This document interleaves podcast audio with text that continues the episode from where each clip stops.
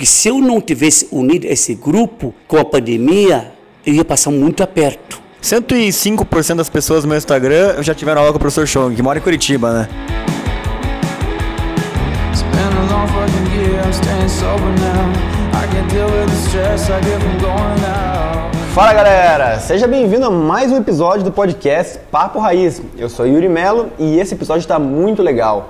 Essa série que a gente está apresentando para você, ela foi gravada durante o final do ano 2020, dezembro de 2020, e foi gravada por causa de um curso que a gente estava fazendo chamado Master Expansão, que faz parte do nosso grupo de empresários que a gente tem aqui em Curitiba e outras cidades do Paraná também.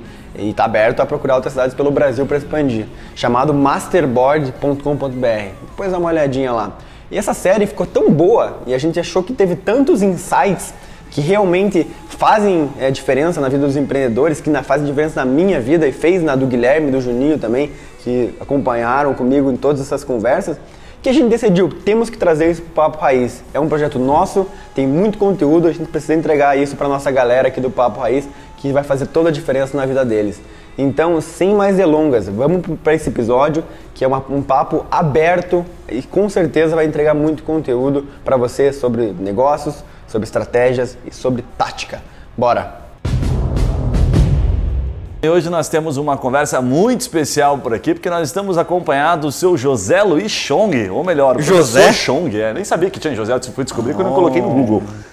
Professor Chong do Acesso Apogeu, como é conhecido pelos alunos, certamente é um dos chineses mais bonitos e milionários E aí de- altos. De, Curitiba. E altos. Quem dirá do, do Brasil. Professor, obrigado aí pela É, o presença. obrigado por dele compartilhar um dá- pouquinho dobra o tamanho dele. Do seu conhecimento com a gente aí hoje. Amém, amém. Podendo ajudar, estou aí. Agradeço pelo, muito pelo convite. Temos também aqui junto com a gente o Yuri Melo, que não estudou no acesso, mas frequentava a saída das aulas, né? Só para ver as menininhas lá do acesso. Procede que tinha uma das melhores saídas de Curitiba, me falaram, me falaram né? É. E o Juninho Conceição, que até o final do episódio disse que vai fazer uma proposta naquela sua casa baratinha que o senhor tem lá perto do Barigui. Ele veio para fazer a compra. Negócio assim comigo mesmo, Julinho. Olha, da última vez que, eu, que a gente fez uma, é, uma apresenta, viu uma apresentação sua, você fez aquela abertura total lá na. Que até hoje eu fico pensando que esse alongamento não é pra qualquer um, né, meu amigo? Ele vai Depois a gente manda uma o segredo fotinha. do, do espacate. Ele me falou que ele aceita teste do Covid com parte do pagamento, máscara. Kung Fu Chong. E eu, Guilherme, é quem vos fala que nunca nem passei perto de um cursinho para não ter perigo de entrar lá. Vai que eu entro no cursinho, faço que aprende alguma coisa. Vai que eu aprendo alguma coisa, então nem quis passar perto. Imagine se não prendesse. né? Ô, professor, vamos lá. Nós temos muita coisa para te, pra te perguntar, para extrair de você. Todo mundo respeita muito a sua história, enfim. Obrigado. Eu vou dar um, eu vou dar um contexto inicial e você corrige se tiver alguma informação que não está correta, tá? Ok. Mas o Grupo Acesso se fundiu ao Grupo Inspira em 2018, trazendo já quase para o final aí, né, da- de um último Isso. deal grande que vocês fizeram. Qual foi a intenção com o deal ali? Como é que está hoje a situação do grupo? Dá uma, dá uma noção dos big numbers aí, quantos alunos, o que, que o senhor exatamente está fazendo, como é que está o grupo? Tamanho da Olha, conta bancária. a- final de 2019, eu saí como executivo. Eu não queria continuar mais como executivo na área de educação. Mas que eu saiba, tem um grupo muito grande eh, de banco, que posso dizer agora, que investiu, que é o grupo BTG. Então, com esse aporte da BTG, nós fizemos muita aquisição em nível nacional. Nós temos escola agora, além do Paraná e Pará, que foram os pr- primeiros estados, temos no Rio Grande do Norte, Rio Grande do Sul, Bahia, mas que ah, Amapá é, está também, e mais muitos outros estados populares que nós vamos adquirir. Nós provavelmente temos agora em torno de 25 a 30 mil. A ideia é chegar a 40, 50 mil no início do ano que vem. Caramba. Então o grupo está crescendo bastante. Então, na vida, como eu falo sempre, a gente tem que ter sabedoria, proteção e sorte. E tivemos sorte. E eu, particularmente, eu dou muito graças a Deus. Porque se eu não tivesse unido esse grupo com a pandemia, eu ia passar muito aperto. Claro que nós temos crédito, só que o crédito é limitado. Chega uma hora, pô, e aí? Quando vamos arrumar a grana? A sorte que eu não tive um aporte muito grande e tivemos condição de honrar o processo. E além do mais, o mercado não está fácil com ninguém, com a oportunidade, não ser oportunista, mas são momentos oportunos, a gente consegue comprar coisas com preço um pouquinho mais acessível. Sim. Entendeu? Sem ser oportunista. Professor, me dá uma noção para quem está nos ouvindo aí, que assim, o- quando a gente fala no Grupo Acesso, a gente fala em pré-vestibular, certo? É, é que, na realidade, o acesso tem um posicionamento muito forte ainda no pré-vestibular, porque começamos com o pré-vestibular, que é normal. Depois passamos para o ensino médio e Fundamental 2, Fundamental 1. Seria antigo primeiro grau e segundo grau. Nós temos desde infantil agora. Ah, tá. Então, Tem na- infantil. nasceu com o pré-vestibular, que era o mais conhecido, foi o Isso. segundo, não foi do Brasil, se eu não me engano? Aqui, o- Oi? foi o segundo maior, não sei se foi do Brasil, se foi aqui de Curitiba, se foi do Paraná, como é que foi? Não, aqui no, no, no, no, no Curitiba, era, Curitiba, tá. estou no segundo maior pré-vestibular de Grêmio Curitiba, Tá, que o mais Curitiba, cresceu. ok. Sabe, agora nós temos desde infantil até pré-vestibular, então o acesso, para você ter uma ideia, aqui em Curitiba nós temos em Boqueirão, Auer, Almirante, Fazenda, Campo Largo, Pinhais, São José, Centro. Todo acesso, unidade de acesso.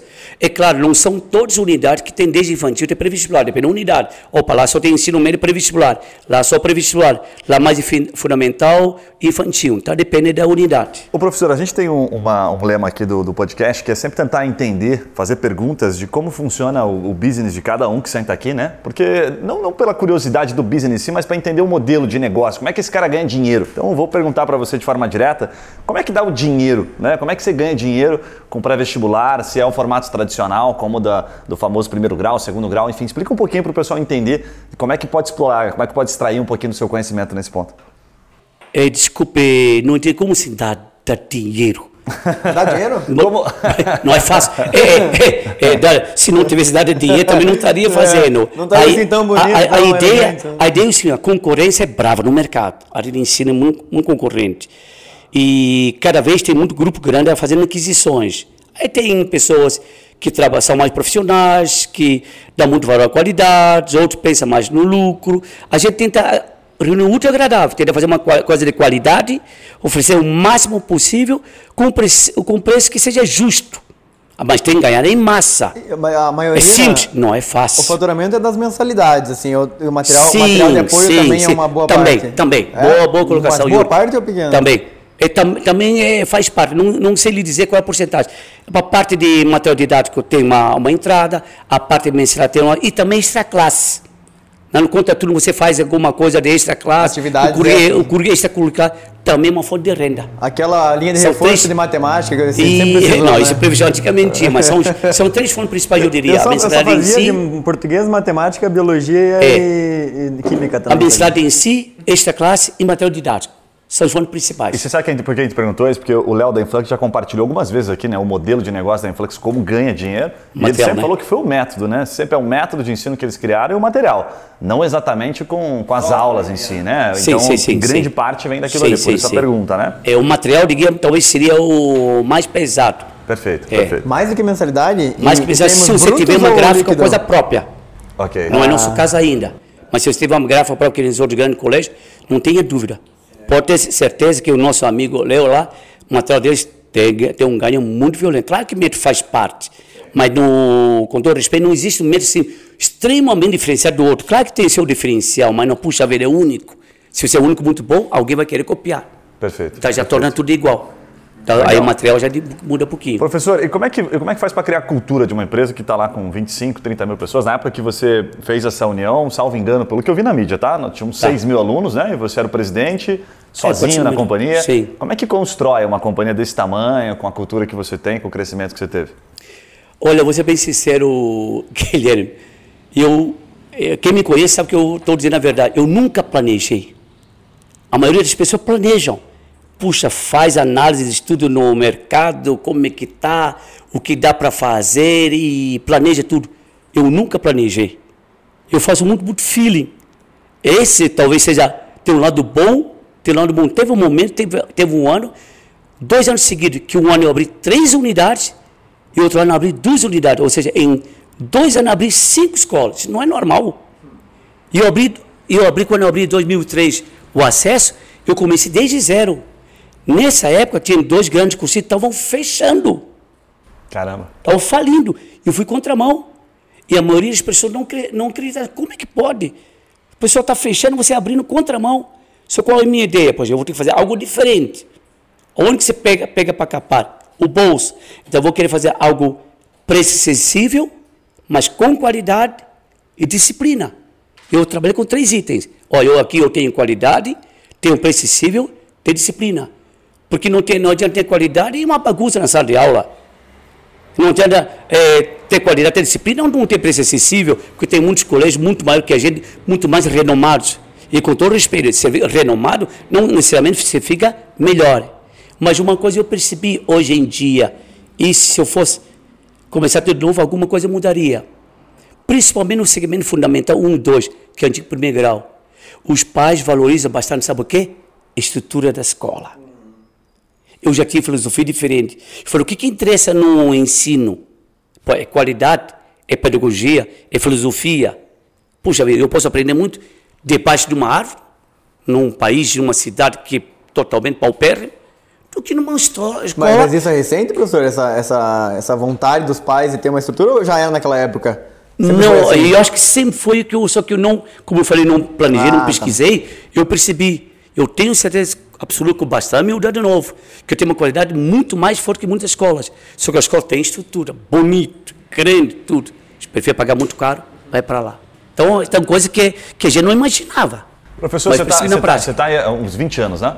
O quê? Com, com o grupo, né? Desde que você fundou o Acesso. Não, a- acesso apogeu, acesso desde 2003, 17 anos 2003, por aí. 17 É, anos, apogeu já uns 20 e poucos, já Acho quase tem, 30. acho que tem uma pergunta legal para te fazer que é o seguinte: você pegou praticamente aí, são quase 20 anos, né? Então você vê o, o método de ensino, você aplicou um método de ensino que segue um pouquinho daquilo que a gente está acostumado, que a gente vê por aí, né? E, e o que, que, você, o que, que você vê que está errado? O que, que você vê que precisa mudar? O que, que você, por trás dos bastidores, que você fala assim, puta, eu sempre ensinei isso aqui, mas isso aqui não presta, não usa. Para quem está tá nos ouvindo, principalmente empreendedor, porque hoje a gente está naquela linha de falar, porra, todo mundo quer empreender, né? Um pouco romantismo mesmo, porque tem que empreender por necessidade, né? Vamos tirar o romantismo de lado, mas muito daquilo que a gente, não, que a gente aprende na escola a gente não usa. Então você que é, que é professor genuíno, o que, que você pode compartilhar com a gente aí que está errado ou que você considera que É, tem que ser melhor? Veja como são as coisas. É, como na vida, tudo vai mudar com o passar do tempo. Não é fixo. Quando nós montamos, quando eu tive essa ideia de montar o acesso, eu pensei em qualidade, disciplina, precisiva. É o que eu pensei, puxa vida, como é que eu vou ter qualidade com precessível? Porque qualidade eu tenho que ter corpo docente, professores ótimos. E para isso eu tenho que pagar bem. E pagar bem, co co cobrar preço bem baixo, você não consegue. Só tem uma saída. Eu botei mais alunos, número de alunos na sala de aula. Então a gente teve ensino médio de quase 100 alunos na sala de aula, que não era normal. Era, era 30, 30, 40, 40, 50, por aí. E todos os meus sócios parceiros, Chong, vai ser difícil dar certo, o mercado não vai pegar. Eu falei, espera, se eu pegar uma sala de cursinho, botar uma fila aluno, uma fila não, uma fila aluno, uma fila não, pegar o microfone para dar aula, pegar que é professor carismático, domina o tudo, tem boa empatia, dinâmico, por que, que não vai pegar? E levanta, e levanta o pé acima da cabeça. Essa parte é importante. Não deu outra, graças a Deus, bombou. Eu sou testemunho de Ju, por Deus, teve uma época à tarde que a procura menor. Eu tinha uma turma de primeira série de ensino médio lotado, e aquela época também o, o, o ACD é um boom. Tinha uma que falou: não, professor Chong, nem que meu filho fica na porta, bota uma cadeira para ele. Nesse nível. Caramba. Só que agora já mudou. Naquela época, como tinha menos unidades, todo mundo vinha para o centro. Aí, como a- a- o acesso aumentou várias unidades, começou a pulverizar. Se você pu- pulveriza, cresceu, você precisa mais de professores.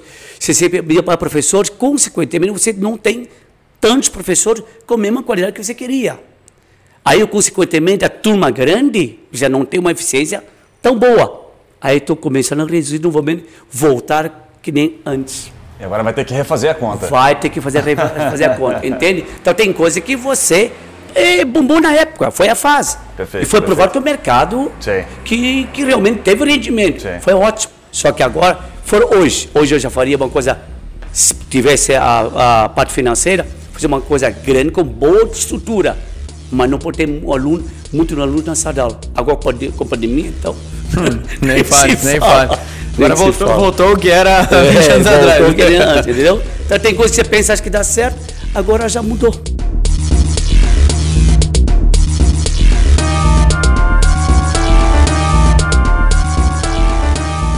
E uma, uma- o professor sempre, né, nas conversas que a gente tem, é, você era muito, digamos assim, operacional, né? Dava aula, sempre deu aula, tanto que eu fiz uma pesquisa esses dias no meu Instagram, assim, né, é, formal, assim, 105% das pessoas no meu Instagram já tiveram aula com o professor Chong, que mora em Curitiba, né? então o professor deu aula pra muita gente, Muita né? gente, bastante gente. Como é que você... Porque não, não só apogeu, no acesso e no Cefere, porque apogeu acesso Você me conhece porque era, era diretor-presidente, né? Aham. Então as pessoas conhecem. Mas a, a minha dúvida é exatamente nesse sentido, assim. Como é que o professor conciliava, é, ou como é que era a sua estratégia de usar o seu tempo como executivo, né, na estratégia do negócio e também nas aulas? Você, dava aula por prazer ou dava aula porque tinha algum motivo de cultura, alguma outra coisa? Não, é, é, eu dava aula por prazer. Agora, vou te, vou te confessar, Yuri, a pergunta é boa. Não tem como, eu, eu soube disso na época também, você ser um bom administrador, ou bom executivo e como um excelente professor. Não tinha como. Cair um pouquinho como professor, cair como não, você não conseguia trabalhar direito como administrador. Tinha que focar. Mas dava aula porque eu gostava. Eu gosto ainda da aula. Eu, quando aposentei em 2016 no Cefet, eu estava com receio, puxa, será que não vou sentir falta de dar aula? Mas graças a Deus não senti, eu não Cefet, por um motivo, lamentavelmente. Eu lamento. Não senti, graças a Deus, mas lamento também não ter sentido. Por quê? Os alunos de hoje mudaram bastante. Esse que é o problema. Não é aqueles alunos que vêm atrás, que você desafia, ele vem, procura, te entende. Eles não estão nem aí. Nos últimos anos que eu dava aula na faculdade, por não ser feito, sofri uma ideia, eu aplicava a primeira prova, fazia correção da primeira prova, no quadro. Aplicava a segunda prova, fazia cor- correção. Aí, terceira prova, no exame final, sabe o que eu fazia? Pegava as mesmas questões da primeira e segunda prova, que eu já fiz correção. Mesmo assim, os alunos erram. Falei, pessoal, Não acredito. não dá. Isso não dá. Não tem como. A gente- a gente é ter- diferente, Você diferente. perguntou aos professores que têm mais 15, 20 anos de ensino, a maioria estão desanimados com os alunos de hoje. Mas, mas É por que essa difícil. mudança, professor? O que, o que como que explica isso, a mudança de, de cabeça do, do Olha, aluno? isso aí é algo extremamente complexo. Eu diria é a vida social do ser humano.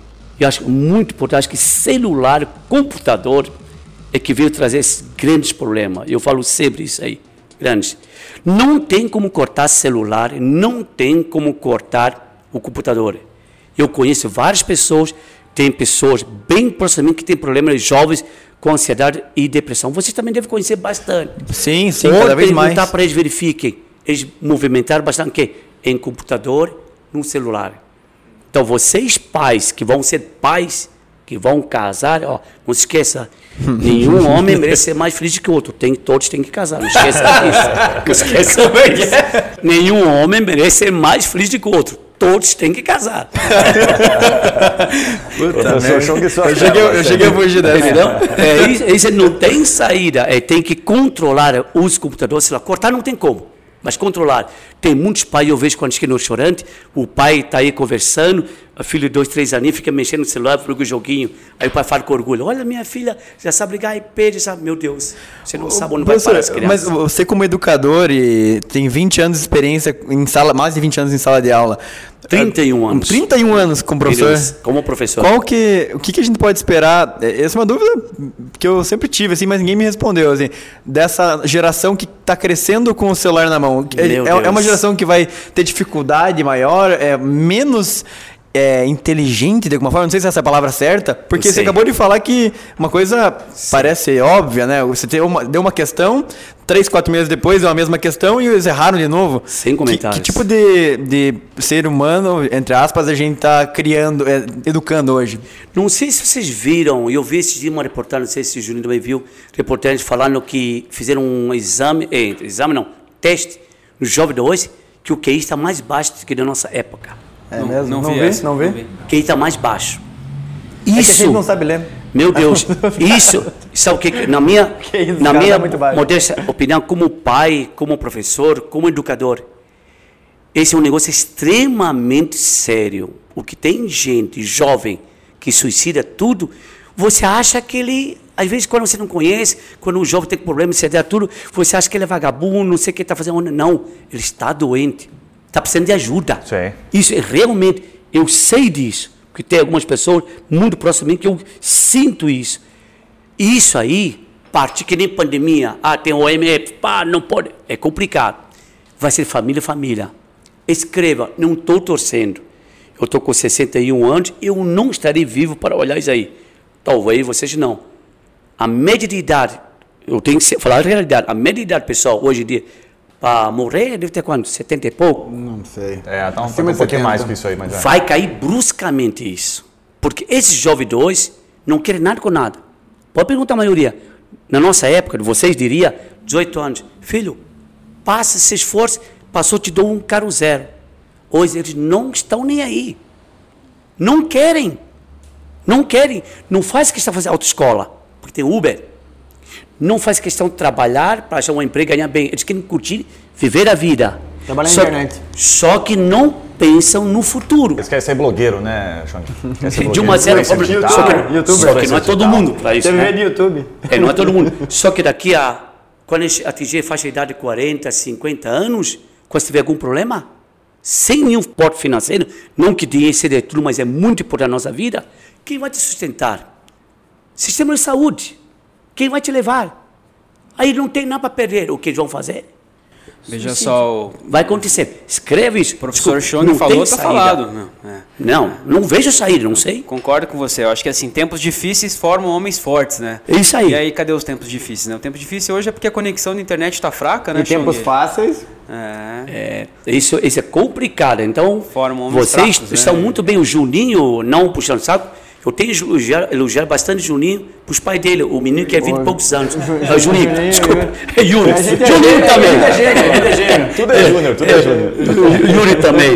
Por exemplo, eu sei por quê. Ó, veja só meu raciocínio. Onde que se formou em ensino médio? Onde viveu a vida toda? União de Vitória. União Vitória, interior. Uhum. Sempre junto com a família.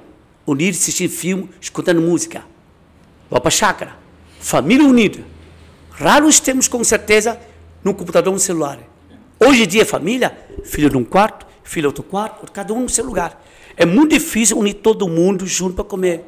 Isso E, causa e quando problema. une, um tá sempre no, no celular, né? São no celular. E eu falei para ele, quando eu, na última vez que nós viajamos, estávamos voltando, ele estava escutando falando ensinado. Eu falei, você está me fazendo, está agradando a mim ou você? Tava falei, tentando "Não, agradar senhor." você, porque eu nunca ouvi Frank no carro dele. né? Aqui que o Gil, o que o Gil gosta do parangolé, que é o que ele gosta. Luz. Não, Pelo não, amor de Ele ouve Deus. Professor, ele ouve Anitta, geralmente. Eu também. É, então. Pablo Vittar também. Então, tipo, é, então, hoje em dia tem solução, ainda tem, mas depende da família daí agora. O governo não esqueça, depende da família. Fala galera, Guilherme por aqui, Momento Raiz. Rapidamente quero compartilhar a história da TreeMind. Se liga nesses caras, olha, a maior empresa de marketing jurídico do Brasil. Os caras são especialistas em posicionar escritórios na primeira página do Google. São mais de 100 milhões de pesquisas no Google por mês. Pensa o seguinte, você está lá com uma dúvida jurídica ou você está procurando um advogado e não encontrou algum por indicação, onde é que você vai? No Google, é isso mesmo. E é lá que a TreeMind posiciona os seus escritórios. Os caras conseguem gerar um resultado animal. Para você conhecer um pouquinho mais dessa experiência dessa empresa, coloca lá no Google Marketing Jurídico e você vai encontrar os caras na primeira página do Google para você encontrar um pouquinho, entender um pouquinho como funciona a operação deles. Voltamos ao episódio. Chong, eu acho que eu tenho uma, uma dúvida até com relação a esse lado que eu acho que, né, acho não, tenho certeza que você conhece muito so- sobre o comportamento humano, até tem falado agora, né, você está falando sobre isso, exatamente o, o comportamento das próximas gerações e como é que está na atualidade. Eu queria entender um pouco sobre como é que a gente, é, a gente se conhece já há bastante tempo e eu já ouvi falar muito das histórias. Hoje eu não sei com quantos CNPJs você tá, mas você tinha vários negócios, né? O Grupo Acesso foi o teu principal negócio, mas você teve muitos sócios, né? E como é que você fazia para escolher essa questão de, de sociedade, o mercado que você estava entrando? Era muito no feeling ou você chegava a fazer alguma... Melhor você contar alguns dos negócios, inclusive. Sei, eu sei que em- você se meteu em algumas enrascadas já. Bastante. Não é algumas, bastante, a maioria. São ótimas A histórias maioria. aí. Então, a maioria isso vai é ser muito legal. não fazer, né, Bruno? Maioria, é que nem eu falei. Todos vocês provavelmente tiveram, mas eu tive uma das melhores, uma das melhores não, a melhor professora do mundo. Eu paguei muito caro, mas eu aprendi. Chama-se experiência.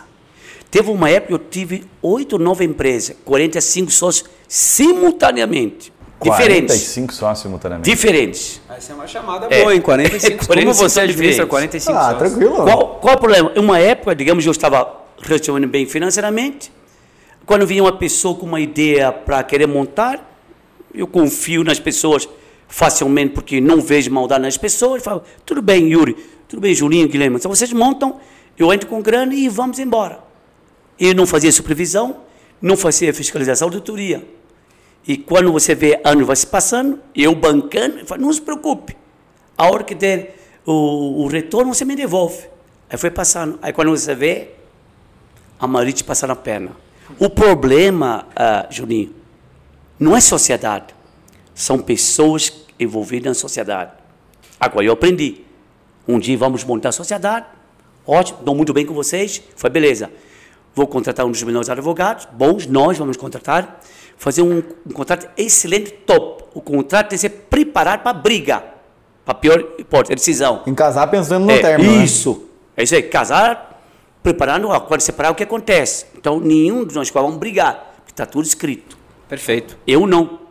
Eu, tipo, dizer, um dos casos, só você ter uma ideia, depois de seis, oito anos, começou a dar lucro.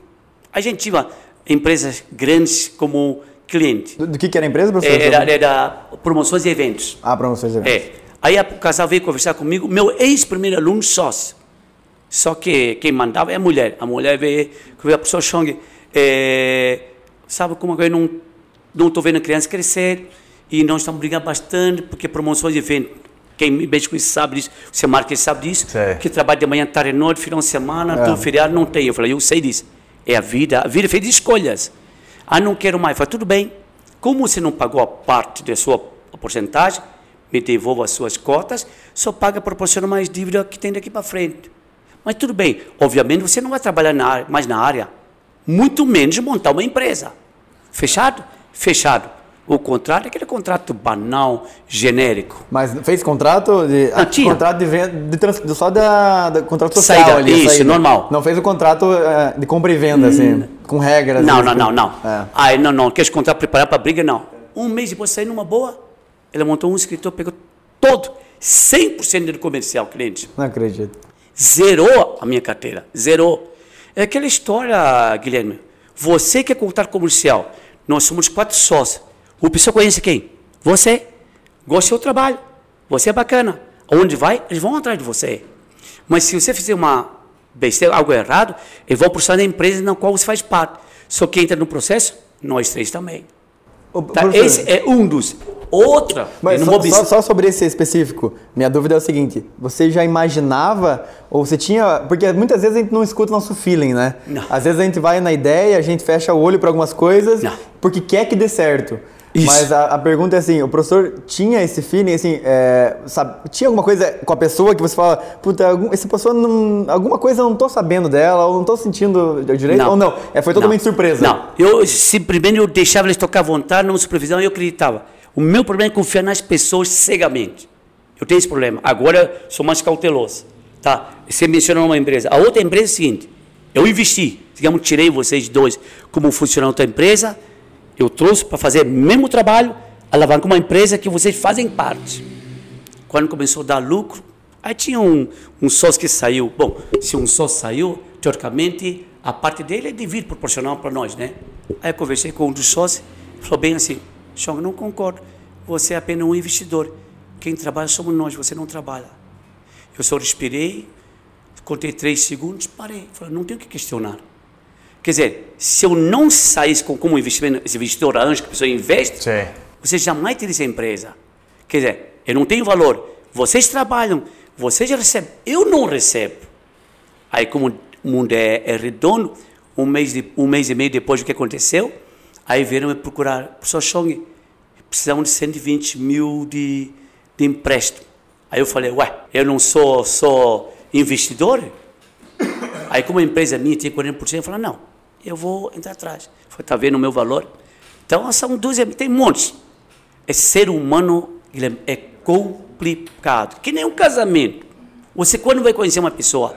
Quando você morar junto. E olha lá. Antes você não tem, no namoro tudo bem. Na hora vamos montar, pô, ótimo. Eu tô fazendo essa cagada agora, Puxa, professor. mo- não, não é, é isso mesmo. Morar junto é a melhor coisa que tem. Isso aumenta muito a chance de dar certo. Mas morar Então, separado você- não é melhor? é, cara, é outros 500. Entende? É difícil. Não sei se Juninho te responder. É complicado, Não, né? não, entendi. Eu acho que assim, ah, esse, esse é uma, uma- é, não é uma coisa nova, né? Eu acho que desde que o, desde que o mundo é mundo isso acontece. A gente vê muitos casos assim. Eu, é, eu acho que essa questão você já tinha me comentado, né? Quando você vai fazer um contrato, você já faz pensando em terminar. Isso. Acho que é uma boa porque, né? ah, O combinado não sai caro, né? Eu sempre diria isso. Mas daí dentro desses mercados assim que você atua, não teve nenhuma outra empresa talvez num sucesso tão grande quanto você teve no grupo Acesso. A escola, porque eh, tem um porém também, porque a escola apoiou acesso, eu estava como executivo, eu ficava em cima, eu comandava direto. Sim. Os outros passaram para os meus sócios. Então, o ideal o que, que é? É você poder acompanhar todos os seus negócios. Ou pelo menos ter uma pessoa de extrema confiança que traga resumo para se acompanhar. Eu nenhum, nem outro. Por quê? Por eu acreditar nas pessoas. Mas o- essa parte- Ei, eu não devia, não, não deveria ser um defeito, devia ser uma virtude. Só que ser humano não é assim. Sim. Mas hoje, se o professor fosse olhar para trás, assim, é, a- principais aprendizados na hora de selecionar sócios, porque também é, às vezes a gente fica olhando muito para a habilidade da pessoa, mas tem traços na personalidade que Tem. são essenciais. É. Quais são esses principais traços que o professor É, os, enxerga? traços, os traços principais, é um, no feeling, é muito difícil você perceber como é que é a pessoa. Mas olha, olha o erro maior que eu tive. Vamos supor, vocês dois entendem marketing. Eu tenho uma empresa de marketing também. Eu vou entrar com um pouquinho de grana. Eu falo, não se preocupe. Yuri, você tem 20%, Guilherme, você tem 20%, eu tenho 60%. Você não bota nada. Mas a partir do momento que começar a dar retorno, você vai me retribuir. Bom, o que, que eu, te- eu faço hoje, hoje em dia? Pessoal, talvez é 20%, a sua cota corresponde a tal valor. Guilherme corresponde a tal valor. Se por acaso der zebra, vocês vão me devolver essa grana. Porque eu estou dando o início da grana. Eu não fiz isso.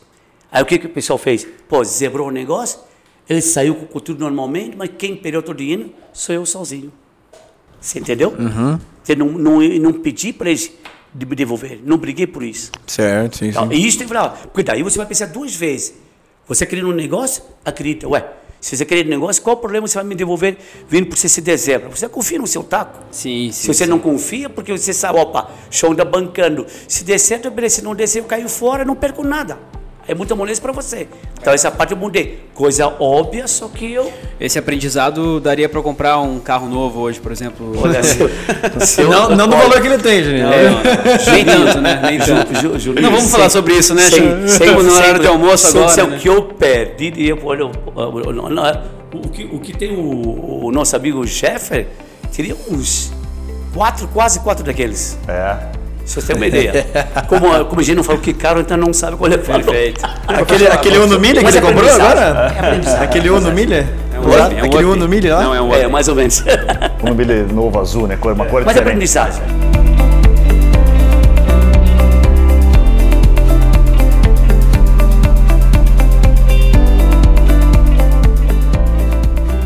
Ô professor, conta pra nós aí, que, que história é essa que você foi o primeiro chinês a trazer o Covid pro Brasil aí? Trazer o quê? História, o Covid. Como Foi assim? o senhor que trouxe no avião o Covid aí, o pessoal tá comentando. Eu- cara, isso aí eu você lembra dessa história não, lá do Masterboard? Que você tinha chego da China faz pouco tempo, era o Masterboard de março, acho, em fevereiro. Estados Não, Unidos, Estados Unidos. Estados Unidos. Estados Unidos. Estados Unidos, você está na China, é. Não, Não, tá Estados China. Unidos. É. Mas, mas brincadeira à parte. Por favor, obrigado. Brincadeira à parte, já aproveitaram o podcast. Nem chinês, nem chinês, isso. É, é, porque não sou chinês. sou de- é, não sei se não, você não comentou, né? Que sou de origem chinesa, mas minha nacionalidade é portuguesa, nasci na África, né? Falando nisso aqui, já aproveitando em Paulo para porque porque muita gente vai olhar. Sabe que eu fico irritado com bastante humildade? E a pessoa fala do Covid, é, são chineses, chineses, chineses. Em primeiro lugar, a gente não tem certeza que é a China que provocou isso. Segundo, Deus me perdoa. Se, se veio da China o problema, me desculpe, o problema é do governo chinês. Não tem nada a ver com o chinês. Eu sou de origem chinesa, nasci na África. Nunca não conheço a China, não sei de nada. Tem de chinês nascido aqui. O que, que tem a ver? A gente está sofrendo humilhações, bullying numa coisa que a gente não tem nada a ver com o negócio. Então a pessoa tem que tomar muito cuidado o que falam. Primeiro, você não tem prova. Isso é muito fake news. Segundo, tem que ver quem, que, quem é responsável. Aconteceu uma coisa no Brasil, provocou uma, uma guerra, jogou uma pólvorazinha nos Estados Unidos do Brasil. Nós somos responsáveis? O Brasil quer essa guerra? Não, não. Não, isso, somos nós. infelizmente, Xang, é, uma, é de cultura do ser humano, não é do brasileiro. Porque, Pô, assim, ser ó, humano é eu- complicado. Eu, te falo assim, ó, agora saiu uma, uma, uma pesquisa que os animais, por exemplo, o cachorro, agora ele, ele, tá, ele, ele pega Covid, gatos, animais, né? Ah, é que E saiu aí, isso. Logo sim, em Curitiba. Sim, e Logo aí Curitiba. pior, né? Vai, o- as pessoas começam a abandonar os cães na rua para não ser É. transmitido. Cara, então Já assim, começou isso? Isso é uma cultura do ser humano, E acho que né? não esse, duvido. esse pensamento É. aí. Foi Né, Você ontem, lembra dos macacos, né? As pessoas estavam É. matando os macacos para causa da, da febre. Ô, professor, da- para a gente ir nessa linha até do Covid, por isso que eu até brinquei aqui com a pergunta, é, conta um pouquinho do que, que você passou do- no seu negócio com o Covid, porque o teu era totalmente físico, né? E como é que foi essa mudança? Se você estava preparado, se foi um baque, o que aconteceu no seu Mas, negócio? mas é, isso que eu falei, é isso que eu falei uns 15 minutos atrás. Eu tive sorte. Se eu não tivesse unido o grupo, que tem, digamos, um fundo forte por trás, provavelmente eu estava passando muito, muito apertado, ou Deus me perdoe, talvez ter falido. Mas o que vocês precisaram fazer? Ir para o digital Não, rapidamente? sim, você como é grupo grande, ah, Tava tem- capitalizado tem- também. Tava capitalizado, já tem tecnologia, fez tudo online. A minha filha que estuda no próprio A7 tem sete anos, ele está fazendo online. Para minha surpresa, está acompanhando. E eu achava que não ia se adaptar. Está se adaptando. Sete aninhos. Mas teve que virar uma chave do dia para noite ou estava pronto? Não, estava praticamente pronto, já tinha, já Tá. tinha, só que acelerou. Ok. Acelerou, teve que acelerar. E como é que fica, 100% como é que fica é mentira. agora, o, teoricamente, o pós? Vocês vão fazer um híbrido, vocês gostaram do formato e vão tentar fazer disso um negócio. E sabe por que eu estou te perguntando isso? Eu vi ontem o- o- um podcast do, do Flávio Augusto da WhatsApp, e ele divulgando, puta, um abraço pro Léo Paixão, sem ciúme, tá, Léo? Não fica com ciúme nosso aí. Ele estava divulgando sobre uma, um, o app dele, né, para aprender inglês, por um preço extremamente acessível, falando de 79 reais, 85, preço que eu nunca vi. Com acesso ilimitado a um monte de conteúdo, fiquei até com vontade de ter uma noção. Falei, pô, mas que barato, que acessível isso, né? Então ele está tentando popularizar num- numa vertente absurda. Então, por isso que eu te pergunto, como é que vai ficar isso para vocês? A educação em si, principalmente muitas coisas, exemplo, cursos em si, informação em si, não tem como escapar mais online. Cada vez mais. E bem provável também o ensino médio, que é antigo segundo grau, vai ser um mix. Fundamental 1 e 2, pela maturidade idade dos alunos, talvez não, mas ensino médio, cursinho já vai ter. Tá? Na vida, como eu falo sempre, o que, que eu falo também, fora, fora sabedoria, proteção e sorte. É, você, você tem que ser a pessoa certa, no lugar certo, na hora certa. Muitos, mas muitos anos atrás, quando começou os cursos online à distância, eu fui provavelmente um dos primeiros a serem, é, tipo, é, convidar para participar. Veio uma faculdade de São Paulo grande. Só que na época, a gente vai, vamos pensar, todos, todas as pessoas que trabalham bastante qualidade, pensam para curso online, o que, que você imagina?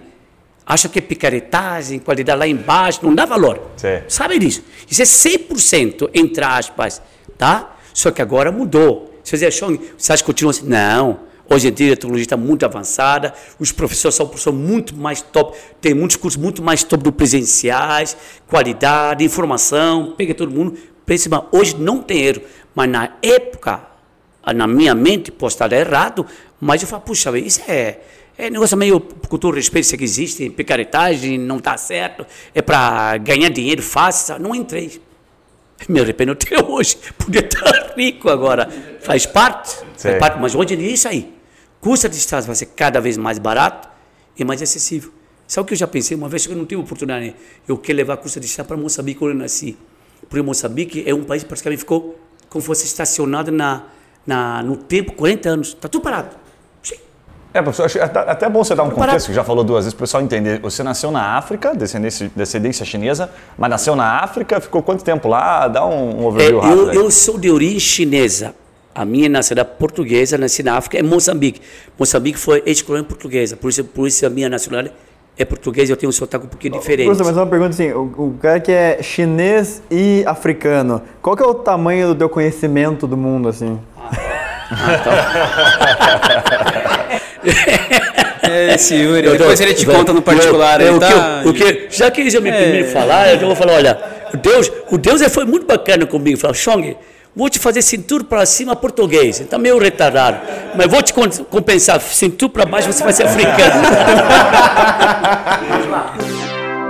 Fala galera, Guilherme por aqui, parando para uma pausa rápida do nosso Momento Raiz. Hoje eu quero compartilhar a história da Lefarma, mais de 20 anos de experiência e mais de 300 mil vidas indiretas. Os caras fornecem produtos para prevenção, tratamento, enfim, produtos para saúde, né? Home care, operadoras de saúde, sabe aqueles caras que infelizmente, pessoas que estão lá numa situação muito delicada, situação terminal, situação de UTI, são esses caras que diretamente através do trabalho deles conseguem salvar muitas vidas. Essa é mais uma, é mais um tipo de empresa que faz a diferença, a gente respeita muito por aqui. Então acessa lá lefarma.com.br para você conhecer um pouquinho mais. Um abraço e voltamos ao episódio. Vamos lá. Lá, lá eu, quando eu cheguei no Brasil, só para resumir, senão a história vai muito longa, duas horas. Eu quando vim para cá, imagina, com bastante humildade, eu tinha tido sorte também. Trabalhei bastante. E todo mundo sabe, que nem vocês todos, quanto mais trabalha, mais sorte tem. Eu cheguei no Brasil praticamente 16 para 18 anos.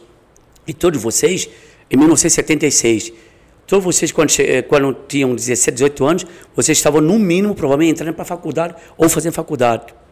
Eu tive que retomar meus estudos aqui no Brasil. Sabe o que eu fiz com essa idade? Oitava série, antiga oitava série, supletivo, à noite, no Colégio Xavier da Silva, lá no Silva Jardim, esquina com o Marechal Pedro Cefete. Eu estava fazendo a minha oitava série supletivo à noite, com 17, 18 anos. Naquela época, eu estava hospedado na casa de um tio nosso. Morávamos em quatro famílias, só para resumir, tá? Em quatro famílias. Só minha família em sete pessoas. Um apartamento de 100 e poucos metros quadrados. Como cabia? O que que fazia? Pegava uma sala, fazia divisória. Tinha uma, uma área de 4 metros, 5, no máximo 6 metros quadrados, com dois colchonetes. Colchonete, não é, não é colchão, colchonete. Dormia meu pai falecido, um amigo nosso falecido e eu. Eu só abria a porta divisória para fora, botava pé no colchão. Literalmente dormia no chão. Por isso, pessoal, me desculpe. Vim de fora, não sou branco, não sou preto, sou amarelo, comecei de baixo, batalhei, estudei em escola pública e acho que me considero um pouquinho vencedor. Cheguei onde eu cheguei, mas batalhando. Então, todo mundo tem oportunidade. E eu falo sempre, desde que cheguei no Brasil, eu não falo para puxar isso aqui do brasileiro, não. O Brasil, porque eu, como passei em muitos países do mundo, estudei vários idiomas, o Brasil tem condição de ser ou um dos, o país mais potente do mundo, pelo amor de Deus. Tem tamanho, tem riquezas naturais, não tem terremoto, não tem é, é, maremoto, não tem vulcão. Meu Deus, tem de tudo de bom e melhor. E o povo brasileiro é inteligente e criativo. Se alguém dizer que é. Não, espera, sou contra. Ele é inteligente. Pode ser que ele pense muito em si, na sua família, não pense no global.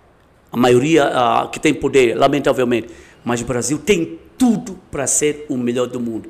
Eu tive chance de passar por vários países do mundo. O calor humano, a, a maneira de fazer amizade, tudo. Brasileiro é diferente. Ô, é muito diferente. Uma dúvida. É, muito se fala, eu já vi alguns é, dados de imigrantes que foram para os Estados Unidos, tinha, tinha um estudo que eu, que eu vi, do sucesso desproporcional do imigrante. Porque pra, quando chega no país é tudo novo, é tudo oportunidade, não vê o lado ruim, às vezes, só Sim. vê tudo como, puta, tô aqui como, como uma, entre aspas, é, benção, vamos dizer assim, né? Sim. Ou só, só vê mais oportunidade, acho que na prática. Como é que é para você? Qual é a tua visão sobre isso? Você vê que realmente o imigrante tem alguma vantagem? É, e, por que que isso é uma vantagem? O que que, é, digamos, nós, digamos, nascidos, não aproveitamos que o imigrante consegue aproveitar? Eu talvez o, o acho que o, o principal diria quando você vai para um país ou quando a gente é do país você vai começar a vida desde zero, você batalha muito mais. E com, e com todo respeito também às outras nacionalidades, os chineses são batalhadores pra caramba, trabalham pra caramba. Eu lembro muito bem, meus pais acordavam, a gente começava às 5 horas da madruga, fechava meia-noite, era todos os dias direto assim, direto. Teve uma época, eu pessoalmente, eu estava com dois empregos fazendo faculdade ao mesmo tempo, não estágio, emprego. Eu estava lá no Cefet de manhã, trabalhava tá na Telepar, fazia faculdade à noite. Dois empregos e faculdade ao mesmo tempo. E seus pais incentivavam bastante essa questão do estudo, Não. do trabalho? Não. Não, eu tive sorte. Não. boa, boa, boa, colocação, Julinho. A minha mãe queria que eu fizesse medicina. Falei, puxa vida, eu não gosto de biologia, não gosto de ver sangue. Medicina não. O meu pai não queria que eu fizesse faculdade. Porque os orientais, não sei se vocês sabem, é muito comum a tradição o nome da família, quem que vai manter o nome é o filho homem. E normalmente o filho homem é mais velho. Eu sou filho homem mais velho, o único filho homem. Tá, tudo cabe a mim. Então, os meus amigos, primos, tudo, naquela época todo mundo tinha já um restaurante, uma lanchonete, tinha carro, tinha família, tudo bem. Digamos, financeiramente, eu era o único universitário, um dos poucos universitários, quem vem de Moçambique, né? Um dos poucos universitários e assalariado. Até os alunos tiravam sarro de mim, eh, Yuri Guilherme, lá no Cefet. Ah, pasteleiro, pasteleiro, pasteleiro, porque na época a China não se ouvia falar. O Japão não era potente. Os orientais era pastelaria. Só os alunos tiravam pasteleiro, oh, pasteleiro, pasteleiro. É, tiravam sarro não pejorativamente, claro. Aí no dia quando eu falei que ia montar um curso apogeu, adivinha? É, você vai montar o quê? Você não monta porcaria nenhuma, você é pasteleiro tudo. Quando eu montei, o pessoal não gritou. E teve um episódio muito engraçado ainda, eu achei, eu lembro muito bem. Muitos anos atrás, um dos alunos perguntou, professor Chong, por que você veio para o Brasil? O Japão não era nem potente, né? A China nem se fala. Eu falei, olha, eu vim para o Brasil porque a China me enviou, nem conheço a China, tirei sarro, né? Me enviou para ficar para ensinar, porque um dia a China vai dominar o mundo. Imagina, faz 20 anos atrás. Os alunos deram gargalhada. Ah, então a culpa é tua, professor. Tiraram um Ah, sarro. entendi. E, e uns 5 anos atrás, alguma coisa, eu encontrei com esses alunos. Professor Chong, você falou, eu lembrei, você acertou. Eu vou adivinhar que a China vai dominar o mundo. Eu nem nasci na China, nem eu conheço a China. Mas é, ó, eu acho que assim, eu falei agora há é pouco discurso. que tempos difíceis constroem homens fortes. né? Eu acho que a China sofreu esse preconceito, não só no Brasil, no mundo inteiro, por muito tempo. Esses Bastante. caras batalharam muito, né? Bastante, bastante. Então, assim, não é à toa a potência que eles têm e como Bastante. eles estão dominando o mundo de fato, né, Chong? E tem, e tem outra coisa também, os chineses, é, é, é muito difícil, porque a minha família, meus filhos já são educados de uma forma diferente. Lamentavelmente, ou sim, porque também os chineses, como começaram com é, área alimentícia, já pegam os filhos de 10, 11 anos, ajuda. Não é escra- escravidão para menor, é ajudar. Eu, como mexi com escola, não tinha como levar meus filhos para na escola para ensinar o quê? Para trabalhar em quê? E a educação, óbvio, como é cultura só puramente oriental, educa desde criança a trabalhar, eles crescem uma filosofia diferente. É um pouquinho diferente dos meus. Os meus, eu como trabalhar bastante, o que, que eu tentava dar o carinho, que eu estou errado, eu sei disso, é um Playstation bom, um videogame top, é, celular. Sim. Era uma E forma aí- de tentar E as compensar. consequências São, é, são as que a gente vê hoje em dia. Ô, professor, tem, Exatamente. tem, uma, eu tenho, acho que tem mais algumas perguntas aqui que são legais a gente fazer para você, para sugar um pouquinho da tua expertise no empreendedorismo. Se eu puder ajudar. É, e porque você tem bastante coisa para falar, você já falou algumas delas, mas conta para nós aí que a gente gosta aqui no, no podcast sempre de falar um pouquinho também das cagadas que a gente faz na vida, né? Você já falou de algumas aí, mas teve alguma dessas cagadas aí que você fez que em algum momento você teve muito medo, que você falou assim, puta, agora eu vou quebrar. Além de casar, é óbvio, né? Mas alguma assim que você falou, puta, isso aqui, essa. né? isso aqui eu vou me ferrar. E aí eu vou pedir para você dar um contexto, por que, que eu estou te perguntando isso? Eu gostaria da tua opinião com relação ao momento atual, assim. Quais são as principais cagadas dos empreendedores que começam e que não dão certo? Por que, que esses vários negócios não dão certo, né? Tá, então de novo o, reforçar o que eu falei. Não estou certo. Eu estava errado, mas tive sorte. Eu usava sempre feeling. Eu nunca tive medo. Eu não sei o que é medo. Eu fazia se perguntar às pessoas que me incomodaram, eles sabem, Sean, eu nunca calculo, não calculava para dois, três anos o, o, re- o retorno financeiro vai ter. Não. O negócio é bom, tem procura e demanda, mete ficha. Eu era assim. Só que agora, depois que eu apanhei tudo, eu falei, opa, agora já não. Agora eu faço uma pesquisa do mercado, como é que está a demanda, qual o tempo que retorno, quanto investir, o risco que vai ter, analiso tudo. Antes não, foi feeling. O teu, o teu filho quase te quebrou, então, é isso? Em alguns, algumas É, é, algumas negócios coisas, sim, mexeu. sim, sim, Foram sim. nove negócios, algum deles o Sim. feeling falou alto e deu certo ou não? Sim. Oi? Algum deles deu resultado, assim, você fala Eu assim, diria o colégio. compensou. Só o colégio. Eu, eu o principal, Só senão o não estaria no estado. Ok, tá bom. Porque imagina eu montar cinco escolas desde zero em dois anos. É louco? Emprestando dinheiro ainda. Sem fazer cálculo quanto tempo retorno, se vai ter retorno. Não fiz nada disso. Fala galera, pausa rápida, Guilherme por aqui para aquele momento raiz. Cara, se liga nisso, Loop Food, uma referência aqui em Curitiba em alimentação saudável. Pensa no Starbucks, tem aqueles cafés, animais, um monte de coisa bacana. Agora tem algumas coisas ali que, puxa, infelizmente se você comer você vai ficar com peso na consciência, né? O Loop Food ele tem aqueles cafés tops, mas ele tem alimentação saudável. Então os alimentos do Loop Food eles aguçam o paladar. Os sanduíches do Loop Food são incríveis e você come sem gerar aquele peso na consciência. Não é bacana? Bom, se liga nisso, os caras lançaram uma novidade para eventos, né? principalmente para empresas aqui de Curitiba. Então não tem aquela coxinha, aquele risoles, evento com comida gostosa, com comida saudável, é com Loop Food, já sabe. Joga lá no Google Loop Food que você vai encontrar os caras ou no iFood. Voltamos ao episódio. Você entraria hoje num negócio que o, o fundador ou os outros sócios não colocam nada ainda? Você entraria nesse tipo de negócio? Entro, com uma condição. Você vai assinar um documento que, se der problema, não tem problema você não ter agora. Mas você vai penhorar seu imóvel, seu carro, alguma coisa você vai pagar. tem que estar É dentro confissão- do jogo. Confissão de dívida. Skin the game, skin the game. Ah, né? tem que estar. tem que Você entendeu, Guilherme? Na época eu falei, não, Perfeito, tudo bem, não deu certo aí. Pô, então eu saí com o meu conteúdo normal. Ok. O chão que vestiu, ele que Só você perdeu. perdia, só você perdia. Tem uma. Confia, porque eu não, eu, eu, desculpe, eu não esperava acontecer isso. Eu não queria que isso acontecesse. Mas aprendi na marra. Entendeu? Teve Fui mais- muito bonzinho. Uma história interessante, que parece que teve uma conversa é, sua com o. Acho que o principal dono de, de, de ensino do Brasil, né? Que parece que quis comprar o, o- a empresa do Chain no passado, foi mais ou menos assim a história. Você teve uma conversa com ele, tinha fazer uma, uma fusão, ou ele queria comprar a sua empresa. Teve alguma coisa relacionada? Não, à teve, teve uma, uma época, muito tempo atrás, porque ele, o apogeu estava no auge, a estava começando. Ele conhecia, sabia da nossa modesto, modesto trabalho. Então, Chegamos a conversar uma vez, mas um café bem rapidinho, para saber, ele falou qual valor é. Joguei um valor absurdo aí, acho que ele se assustou. Não voltou, não voltou. Embora. Nem o, café, nem o café ele quis pagar, né? Eu queria falar, já que você parou. Eu achei interessante. O que eu fiquei surpreso, porque uma pessoa que ele é bilionário, ele não é milionário. Só pra Eu tava ele, a contextualizar, esposa é dele, no café, do grupo lá no, no Hotel né? Pestana, lá, ele, a esposa e eu. Aí quando terminou, João, você senta para mim o café aí, que meu motorista está me aguardando e o avião está me esperando lá. Eu só, eu só parei, acho que saí do mundo durante alguns segundos. Falei, eu estou escutando certo. Faz parte. a carteira em- no- no Talvez avião. seja por isso porque está bilionário. Vou ter que aprender, né, vocês. é, mas é, isso é bom. Ele boa criou o- memória. o grupo Dom Bosco, né? Hoje tem várias. Sim, o grupo sim, SEB, sim. né? que É, o nós grupo chamamos. SEB, né? Hoje até essa, o- você perguntou pro Chong é, com relação à questão online. Os meus filhos estudam né, no grupo Dom Bosco. Qual? Lá E- no Patel? É, aqui no, no, no AU. E aí eles estão na, na aula online, mas eles não estão se adaptando, são muito novos, né? Um filho tem quatro, o outro tem sete, tá, tá bem difícil a questão online, mas eu soube que eles estão investindo em outra, compraram rádio em outras cidades, eles estão com vários negócios diversificando, porque eu acho que nesse momento o grupo escolar deles não não está muito bem.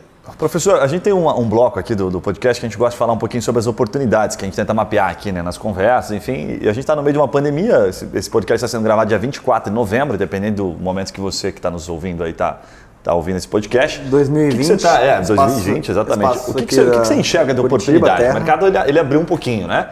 O que, que você enxerga de oportunidade, não só na tua área, mas em outras áreas? O que, que você pode falar para o empresário que está aí batendo cabeça ou para aquele cara que quebrou, né, que está tentando se reinventar? Qual que é o teu recado, professor? Bom, eu acho que eu já comentei para alguns de vocês, em abril, como eu saí como executivo da, do Grupo Inspira, mas sou sócio fundador, continua sócio, só não sou executivo. Eu tenho não compito, durante dois anos não posso montar escola, senão vou concorrer comigo mesmo, que não, não tem cabimento. Só o final do ano que vem que vou poder. Eu queria via, era para eu ter viajar para a China em abril. Minha pandemia atrapalhou, porque eu sempre, sempre quis trabalhar com exportação e importação. Sempre que porque, porque qual, qual, qual é o segredo da coisa?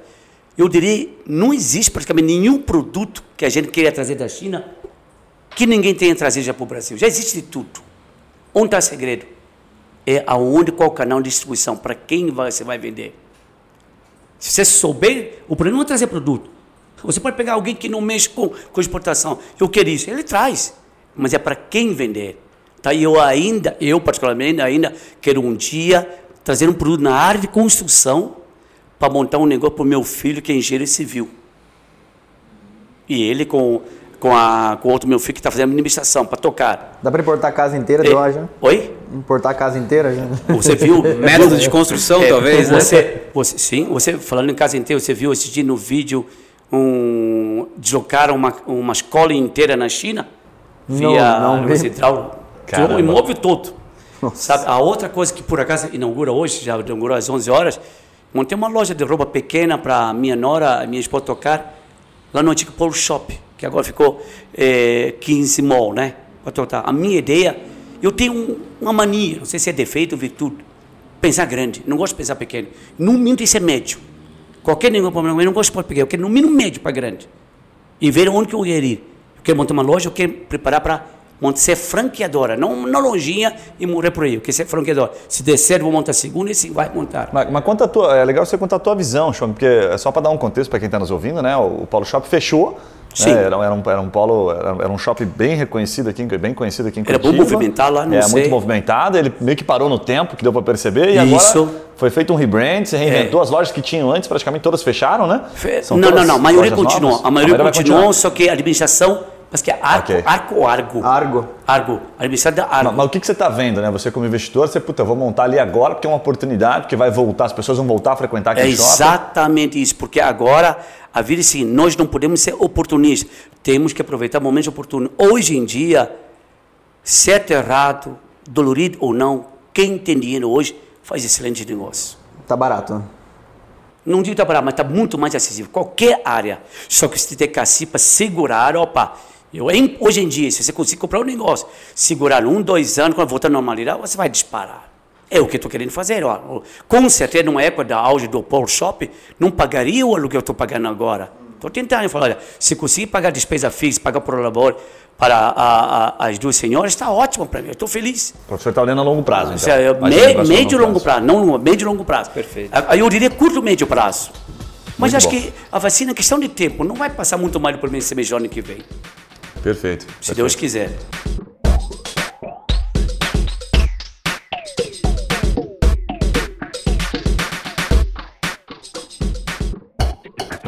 Eu vou fazer uma dúvida. O professor como falou um negócio que eu acho interessante é, ressaltar. Tipo assim, eu sempre penso grande, né? É, não sei se é um, bom, não sei se é um defeito, uma qualidade, mas eu sempre penso grande. Eu vejo que tem gente que fala, ah, eu, eu prefiro pens- não pensar tão grande, não me iludir, não ficar viajando na maionese, porque se eu errar, eu, eu- eu não me frustro. Como é que você vê essa, as duas formas de pensar? A- Aqui tá, isso que você fala tem alguma coisa a ver, assim, que nem em casamento. Tem gente que casa, tanto homem como principalmente talvez mulher ou homem, sei lá, teve uma frustração de, ah, não vou casar nunca mais, não quero. Tem gente que teve sociedade, independente do tamanho, frustrei, não quero mais. Espera, cada sociedade é uma sociedade, cada ser humano é um ser humano. Eu não desisto. Eu tomei, eu apanhei bastante, apanhei bem, experiência. Mas só você desistiu de empreender? Vocês viram? Nenhum momento para ele. Continua tendo empreender. Perfeito. Só que agora, com outro olhar, Novos com erros. mais experiência, é, com mais cuidado, com mais pé no chão. Perfeito. Ele não vou parar de viver. Perfeito. Só que você precisa, não por dinheiro, não sei se entende essas pessoas, acho que vocês três, pelo que eu percebo, não são diferentes. São pessoas que, além do oxigênio, o empreender é um oxigênio plus. É o que move, pra né? Isso, É, é o que entende? move. Eu sou assim, lamentavelmente ou não. E óbvio, tudo é de escolha. Lamentavelmente, a vida, você não vive tanto quanto você deveria. Mas é a vida. Para te chegar a um ponto, você tem que achar um ponto de equilíbrio. Opa, ganhe dinheiro, mas curta vida. Dadas as devidas proporções, eu acho que assim, a questão do empreender não é só o sucesso, né? É a jornada, né? Tem muitos altos e baixos, né? Tem aquele desafio, tem a co- você acabou de lançar um projeto, então, pô, vai dar certo, não vai, tem estudo, tem. A gente tem que estar. é, né, é- é constante isso, né? Não é assim, ah, pô, tudo deu certo. Né? A história, tudo que eu fiz deu certo, é o sucesso. Não existe essa história, né? Não, não. é- é Mas não, não sei porque é da minha personalidade, sei lá, pelo menos uma época atrás, tudo que eu montava, eu nunca tive medo de dar errado. Nunca me preocupei com financeira. Eu acreditava, sabe? O acreditar, o, a motivação era muito mais do que qualquer obstáculo. Então eu não me preocupava se o sócio era sério ou não, se dá problema, se é bancário. Não, eu falei, tem retorno questão de tempo? Vamos lá, estou nessa. Perfeito, perfeito. Professor, estamos caindo aqui na. Pena que eu não conheci vocês bem antes, eu podia muito bem. Ah, nunca é tarde, A tá? sua, gente sorte pode- você não conhecia a gente antes, senão você teria feito mais um péssimo negócio. não, não creio. Professor, estamos caindo na reta final aqui do podcast, a gente tenta deixar ele mais ou menos com uma hora, mas eu tenho uma pergunta aqui que eu acho que é importante, professor, que é o seguinte, onde é que o professor adquiriu aquelas, aqueles dotes de bailarino lá para fazer aqueles pacates que o senhor faz? Eu ia perguntar isso. ué, é. ué, eu ia perguntar em off, mas- você- eu, eu tive que colocar no Google para saber o que que era, né? Pois então eu é. botei lá abertura de pernas, bailarino, nome. E aí eu descobri que era espacate, eu Você não quer sabia que, até você então, quer que ele né? te ensine agora, agora aqui, Vai, live? conta aí, professor. Boa pergunta. Se, se contar para vocês, não acredito. Eu nunca fui esportista, nunca joguei bola, nunca fiz dança, não faço nada. Eu acho que é genética. Eu não sei genética de quem, porque na família não tem ninguém assim. Quer dizer, Então, eu falei genética, mas não sei África, genética. da onde? Eu não sei genética, mas genética de quem? Eu tenho essa, não me pergunte. Eu tenho uma mania, lembro que eu contei para vocês uma vez de dar aula de matemática, por exemplo. Eu ensino que escreva no meio do quadro e volto. E ao invés de tocar no meio do quadro para tentar explicar novamente, eu fico no início do quadro e aponto com o pé o outro lado. Eu faço assim, ó, olha aqui os Bota o pé na cabeça. É como se eu tivesse uma régua apontando para lá, mas eu aponto com o pé. Mas essa minha, essa minha brincadeira, o pessoal fica sempre atento, Não tá esperando. fica sempre atento para o que, que ele vai fazer agora. Tem o, Chai tem o Tai Chi Chuan e tem o pé no quadro, né? É uma nova modalidade de alongamento. Agora né? cada vez menos mais. Mas eu, eu gosto por fazer isso. Muito bom, Xang. É, Muito bom. De brincar. Você dava aula brincando, sabe? Brincando, ensinando, aprendendo. E eu falo, eu, eu falo, eu, eu falo sempre, né? Eu, eu, eu falo sempre, para aprender, não necessariamente tem que ter alguém para me ensinar. Por exemplo, você pode, você pode me ensinar, você pode me ensinar, eu aprendo. Mas tem outra maneira de- de eu aprender, você fazer perguntas para mim. Por quê? Como assim? Porque se você fizer uma pergunta para mim, eu não souber responder, eu vou atrás. Se eu vou atrás, eu aprendo. Perfeito. Então, a gente tem que aprender de duas formas: através de alguém do ensinamento e através da pergunta. Pois eu gosto, quando eu dava aula, quando a pessoa não conhece a minha filosofia, ele fica um pouquinho chateado. Eu falo, pessoal, Eu duvido que vocês façam uma pergunta que eu não saiba responder. Mas quando eu faço isso aqui, não é no sentido de arrogância, de achar que vocês alunos são tapados. Muito pelo contrário. Eu quero que realmente faça uma pergunta que já, puxa, eu nunca pensei nisso aí. Aí eu vou pesquisar. E quando eu pesquiso, eu aprendo. Por de tanto tempo você dá aula, você já faz muito automaticamente, sempre a mesma história, entendeu? Sim. E eu gosto de aprender. E por mais idade que você tenha, tudo, pode ter certeza, eu aprendo bastante com vocês, com qualquer pessoa, independente de classe social, racial, tudo, poder aquisitivo, tudo você aprende. Sempre tem para aprender. A gente tem para ensinar e tem para aprender. É, Isso- não, mas não, isso aí- Não existe coisa melhor para aprender. Eu tenho duas coisas que eu me deixa feliz. Eu poder aprender alguma coisa no dia a dia e também poder ter ajudar alguém no dia a dia. Esse ajudar não necessariamente nesse dinheiro. Puxa, indiquei uma pessoa, deu um negócio. Pô, fiquei feliz. Pô, Yuri, fechou o negócio, que legal. Sabe, sabe aquele, aquele, aquele, aquela pessoa que fica feliz por ter conseguido ajudar uma pessoa? Sim. Sim. Acredite se, se quiser. Eu, modéstia, eu tenho, eu tenho esse lado. Muito bom. Meu pai também era assim. Falando porque meu pai, meu pai faleceu numa terça-feira. A comunidade chinesa conhecia como padrinho. Se eu disser eu sou filho do fulano então, ninguém conhecia. Aí quando eu digo eu sou filho do padrinho, ah, padrinho, todo mundo conhecia. Meu pai, ele gostava de, de, de, eh, de restaurante, de restaurante de chinês, de chinês. Meu pai, meu cara, é para no bom sentido, não conhece, mas chega, já puxa papo, já conta piada, já brinca, já se vê. Sabe, meu pai era assim. E quando meu pai faleceu, que vocês provavelmente, lamentavelmente, já foram em velórios várias vezes, uma pessoa não famosa, deve ter umas 4, 5 coroas no máximo. Uma pessoa não famosa. Meu pai tinha 35 coroas, numa plena terça-feira. Caramba. 35. E a mulher, a mulher do cemitério perguntou: quem que é esse senhor? Falou apenas meu pai. Achava que era político, presidente de associação. Não era nada. Ele respeita a pessoa querida, tudo. E eu, tem esse lado do meu pai, é gostar de ajudar as pessoas. Vamos ver. Muito bom. E agora perguntar- está na hora de vocês me ajudarem também, né? Tá no lugar certo, Chong. Amém, amém. Uma- uma Se pergunta- Nosso lugar certo, hora certa, Na lugar hora certo. é certa. Só É. esperamos que sejamos pessoas certas. É, perfeito. Parece que tem quando algumas pessoas dão certo na vida, elas acabam ficando muito cheias de si, né? Assim, o, ego, o famoso ego, né? Quando você acaba escutando demais seu ego, você deixa de aprender, né? Como é que você manteve. Porque sempre fala, antes, a frase mais é, comum do professor, modéstia à parte, né? Modéstia, como é que você mantém essa mo- modéstia e, qual que, e mais do que isso, como é que você vê o efeito de não ter essa modéstia? E eu vou ser bem sincero, depois que eu me conheço, de vez em quando, quando eu vou, já faz tempo que não vou, lá no Shopping Estação para almoçar, eu encontrava com professores, colegas, ex-professor colega do do Cefet. E eu já estava aposentado. É, poxa, você está bem, está rico. E eu falava para ele, ô seu desgraçado, você acha que se eu fosse rico eu ia cumprimentar vocês? Eu estava nem aí com vocês. Fala isso para eles. E eles, eles falavam o que para mim? Chong, conheço você, você não ia mudar.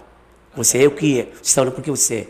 E eu, de novo, modéstia à parte, eu sou assim, posso sim, se eu dizer que não é mentira, porque às vezes ah, na, na flora de emoção, descontrole, de estresse, você tem algumas atitudes um pouquinho arrogantes, babacas, você fala, acaba sendo sem querer, achando se acha, certo? Atitude, alguns podem ter tido, provavelmente eu já tive isso, eu peço desculpa, isso pode ter tido, mas me caracterizar como uma pessoa arrogante? Jamais.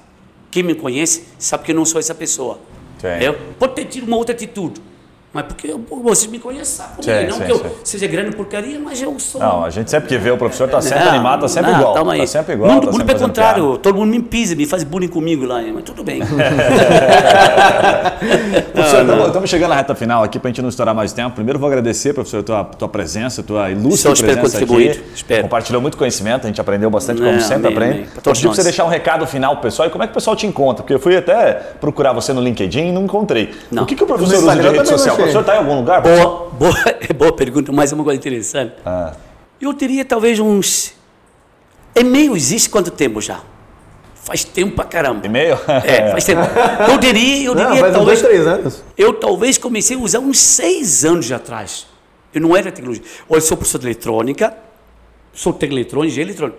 Eu não gosto de tecnologia. Não gosto. Eu não gosto e tenho dificuldade. Por exemplo, você não gosta, fatalmente você tem dificuldade. O que, que eu fazia? Via e-mail, a minha secretária lapidava, só passava o que é importante para mim. Olha Toma que muito tempo. Eu comecei a usar mais agora, principalmente com o WhatsApp. Sabe? Até eu lembro muito bem, é, uma época de, de- Acho que dia de tecnologia, alguma coisa, alguém fez uma entrevista para mim. puxa vida, professor Chong, você não usa tecnologia, tudo você não acha importante a tecnologia para você? Eu acho é muito importante a tecnologia, que nem curso online. Não tem como escapar. Mas para mim o mais importante não é eu saber usar, é saber quem pode usar para meu benefício. É, eu, eu, você sabe, vocês que usam bastante, sabe, toma muito tempo. Imagina o que vocês fazem dia a dia, vocês pessoalmente, pudesse para alguém lapidar para vocês. Entendeu? É que as conversas que o Gui tem nas redes sociais. É, não dá. Não Sim. dá. Se ele mostrar pra outra pessoa, ele vai preso. Sim, sim, sim, sim. Entendeu? Tem- não tem dá uma- descartar. tem um- uma- uma- eu sempre faço uma brincadeira lá na, na empresa, quando a gente fala sobre gestão do tempo, é a primeira coisa que eu desafio as pessoas, e muita gente não quer ver. Eu falo, pega o teu celular, vai ali nas configurações e veja quanto tempo está dizendo que você gasta da Bastante. bateria no Instagram. Cara, veja quais são os bastante. três principais apps. Me fala qual deles que agrega algum valor na sua vida. E é legal e pra- aí, pra cara, pra geralmente o cara olha e fica assustado, mas Exatamente. fica aquela síndrome do, do amigo no, no velório, assim, sabe? Ele É. olha e fala, não, não vou mais fazer isso aqui, não sei o quê, daqui a pouco, no outro dia ele já tá fazendo igual, não muda porra Mas o nenhuma. legal é perguntar assim, ó, quanto tempo você acha que passa no Instagram por dia? É, Não, antes de ver. antes, né? Quanto, quanto, Ah, 30 minutos. Vê Eu aí não- agora. eu Sempre não- o dobro ou mais. Eu não- nunca tive Orkut, nunca tive Facebook.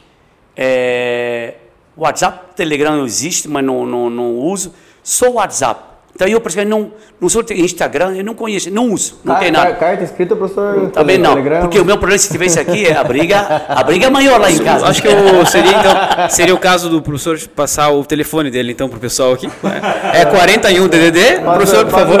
Não, é, tem, O tem, tem pessoa, claro, puxa vida, eu fico muito feliz pelo convite, agradeço. Eu realmente, esse meu jeito de ser, brincar, passar em algumas coisas, se realmente alguém acrescentou alguém eu- na, na, na mente, eu fico muito feliz. Ontem mesmo tem um professor, está no Orlando, Estados Unidos, ele mandou para mim um WhatsApp, Chong, você é uma pessoa que me ensinou bastante, tecnicamente, profissionalmente, empresarialmente. Sabe, eu tenho muitas pessoas que grato por você. Isso me deixa muito feliz. Quem não é? Sabe o que eu faço na vida? A, quem sou para ensinar vocês, mas não gosto de compartilhar. Quando eu ajudo alguém, falo, "Mas ajudei Joninho. Eu não falo, Joninho, nunca seja ingrato comigo. Eu não falo isso. Eu falo, não me faça eu lembrar de ingratidão. Entendeu? Fala de frente. Eu não falo, não seja ingrato. Eu falo, não me faça lembrar da sua ingratidão. Ajudei, morreu. Mas um dia pode aparecer uma coisa, aí eu penso, Juninho, a Juninho não quer me ajudar. Eu falo, puxa, Juninho, eu lembro que te ajudei uma vez, você- me faz lembrar de gratidão. É, di- é diferente. Então eu falo, não me faça lembrar. Ajudou, morreu, a vida continua. Perfeito, perfeito. Vamos, perfeito. vamos. Boa. Então, gente, pra. Eu, se quiser passar o telefone, se quiser, eu posso passar, não tem problema. Se eu podendo ajudar, não tem problema. Eu acho que é melhor, melhor passar para vocês. Bom, vamos lá. Se precisar, se precisar falar com o professor Chong, Daí manda um e-mail para nós. na descrição. Liga Manda vocês. um Liga pra botar na vocês. descrição aqui do episódio, manda um e-mail para nós, que a gente entra em contato com o professor Chong, faz a ponte, né, professor? Porque passamos pela secretária para ver se, se realmente faz Tem um se conselho que sentido. libera É, as tem um mensagens que ele conselho pode ler. libera as mensagens, né, exatamente. Guilherme, aproveitar de embalo. É. Provavelmente tem muita gente, porque tem muitas pessoas na vida. Os dois já são importantes. A pessoa que tem no do negócio é muito importante. A pessoa que investe, que como você investiu antes, é muito importante. Sem o outro não faz. Aonde é mais importante? É muito relativo, é para questionar. Eu não tenho dinheiro sobrando, mas eu tenho algo chamado credibilidade.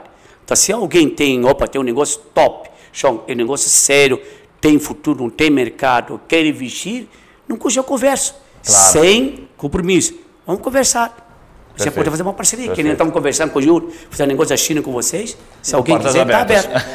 Mas venha com negócio tá concreto, tudo bem, vamos conversar. conversar não custa nada. Muito bom, Boa. muito bom. Tá bom, muito tá aberto. Gente, então, puta, vamos ficando por aqui.